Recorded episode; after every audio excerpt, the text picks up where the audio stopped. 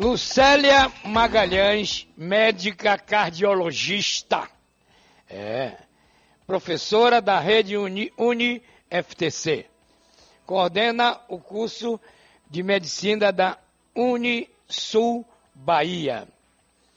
Doutora Lucélia Magalhães, bom dia. Bom dia, bom dia Varela, bom dia Calil e bom dia a todos os ouvintes dessa, desse programa e da rádio. Doutora, a Covid e o coração estão dizendo aí, aliás, um médico disse ontem no Cidade Alerta, né?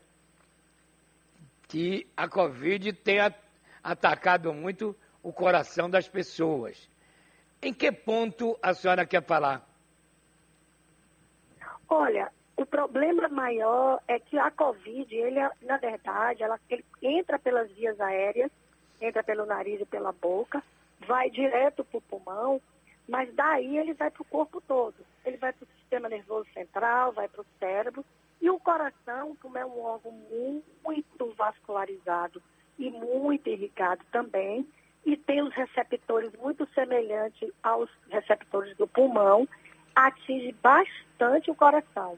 E uma das causas de morte, de confusão de diagnóstico, é quando ele basicamente atinge o coração e as pessoas ficam sem saber se é um infarto comum, se é um, um problema de coronária ou se é a manifestação da, da Covid.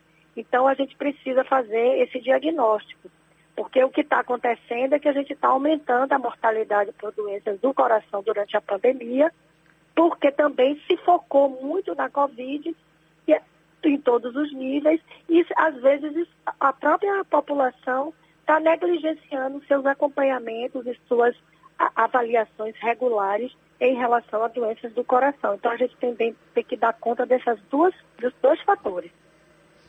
Agora, doutora, quando o, os médicos dizem o paciente foi a óbito quem parou por último? Oh, é, quando o paciente vai a óbito, é porque, na verdade, ou o coração parou, teve uma parada cardiorrespiratória, ou ele teve morte cerebral. E aí ele, o investimento médico deixa de acontecer para que ocorra o óbito ou se tiver designado para transplante. Mas assim, uma pessoa pode ser cardíaca, ter doenças cardíacas graves e importantes, e tenha pegado, por exemplo, o Covid. E a morte fica, às vezes, confusa de saber se é do Covid ou se é da doença própria que ele já tinha bem avançada em relação à doença do coração. Esse, às vezes, é outra confusão que se faz. Bom, são doenças aí cardiovasculares também, não é isso? Isso, isso. Que, isso. E que o Covid atinge os vasos e atinge o coração de uma forma importante. A gente percebe pelo que a senhora está dizendo que o problema está lá já e a Covid vem e acelera o processo para o óbito. É isso? Isso, da doença e do óbito. Por, por isso mesmo, por exemplo, quando a gente fala que os pacientes que têm hipertensão, os doentes que têm doença do coração, pacientes que têm asma, são pacientes que têm as suas doenças prévias anteriores, principalmente se foram idosos, que são os mais comuns, e isso acelera o Covid nessas pessoas, tem um comportamento pior do que em pessoas que não têm essas doenças e que não têm esses fatores de risco, como diabetes, hipertensão, obesidade, etc. Então, o Covid é muito mais acelerado, é muito mais letal do que em pessoas que não têm essas condições prévias. É, doutora, a, a diabetes, se houver uma convivência harmônica com ela, ela não mata. Por exemplo, o exemplo maior eu tenho do doutor Roberto Marinho. Ele descobriu diabetes com 42 anos. Morreu com 95. Conviveu com diabetes, controlando a glicemia, dependente glicêmico, e de insulina, insulina. Entendeu, doutora? Uhum. Então, então a, a, diabetes bem tratada não mata ninguém. É, repare bem, existem diabetes e diabetes. Sem dúvida nenhuma, não é só tratar o açúcar para ele não subir ou para ele não descer demais. Isso é muito importante. O controle nos, nas faixas normais, entre 80 e 99, é o ideal. Abaixo disso também não é bom e acima disso também não.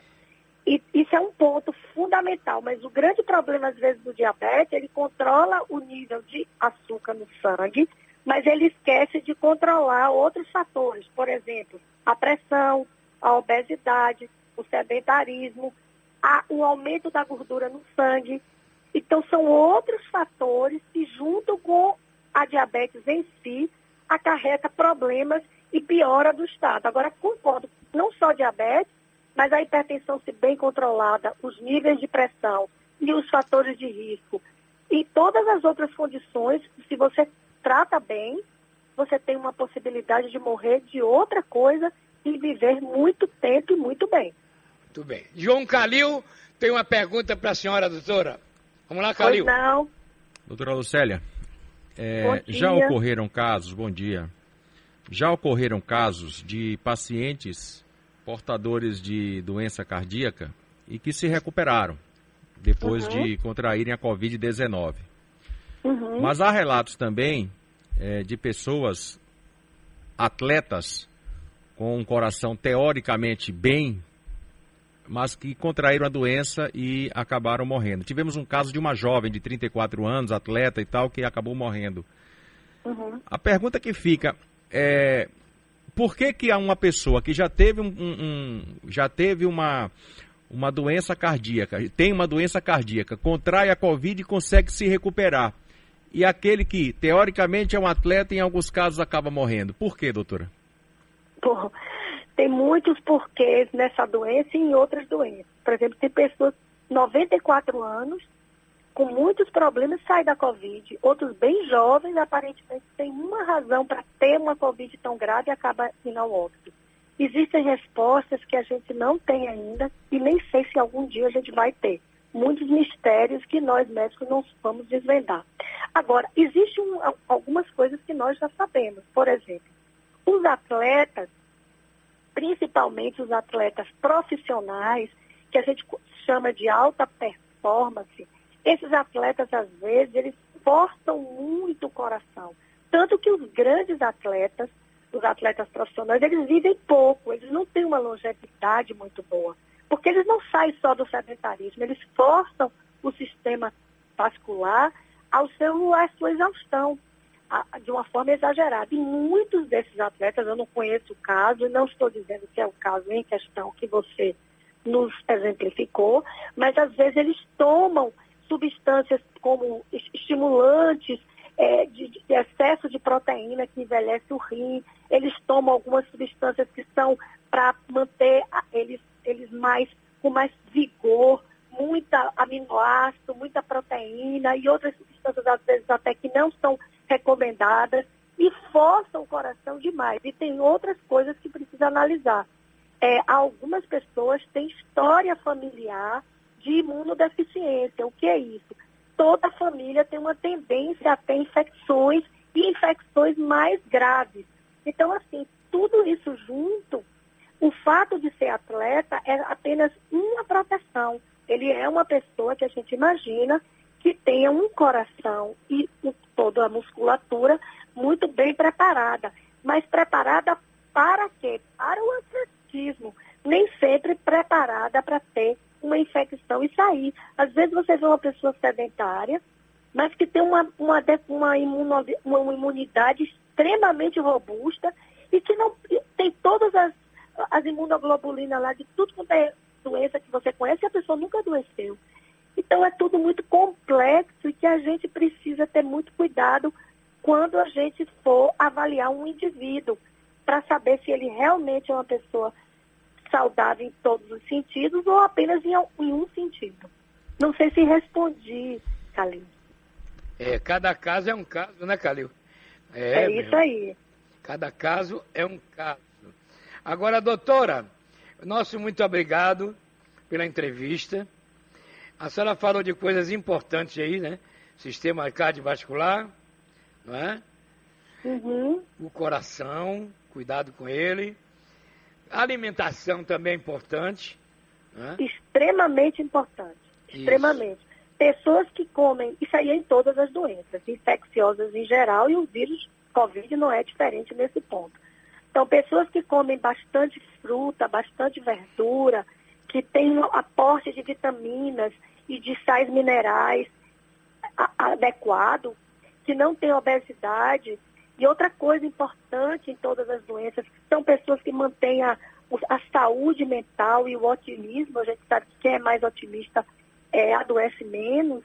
Isso é tudo isso junto é muito importante para as doenças de um modo geral e as doenças virais e a Covid não é diferente. Não é diferente. Qual é a esperança da senhora para o surgimento do tratamento da Covid? Para acabar com ela? Pra, olha, eu acho que tem algum, eu acho que tem três, duas coisas muito importantes. Um é a vacinação em massa. Essa, uma vacinação segura e efetiva em massa.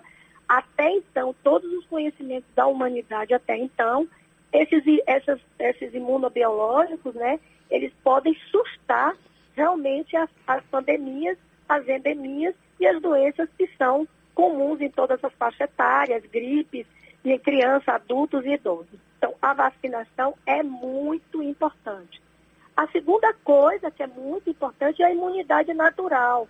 Existe provavelmente, um dia a gente vai perceber que existem muitas pessoas que entraram em contato com o vírus, o vírus entrou, foi totalmente debelado por três tipos de imunidade, a chamada inata, é aquela que você nasce com ela, que passa através da, da mãe, do útero materno, nas primeiras fases de desenvolvimento do bebê. Tem a imunidade celular, que são verdadeiras células matadoras de, de vírus e de bactérias, e tem os, as células matadoras de vírus. Tem pessoas que têm essas células muito fortes e muito potentes. E tem a imunidade que você adquire quando entra em contato com uma pequena carga viral, você se defende rapidamente. Então, essas imunidades naturais e as imunidades adquiridas pela vacina, sem dúvida nenhuma, a gente espera que acabe com essa pandemia que tem feito todos nós sofrermos. E eu, é, a minha impressão é que os pacientes que estão doentes, que desenvolvem a doença, não devem ser deixados para lá até que eles compliquem. Eu acho que eles precisam ser cuidados e precisam usar tratamentos que têm algum grau de evidência, pode não ser a melhor que tem, mas o que tiver a gente tem que dar, porque ninguém sabe dos 15% que complica, quem são esses 15% que vão complicar. A maioria passa bem, mas alguns, alguns realmente complicam, complicam muito e vai a óbito.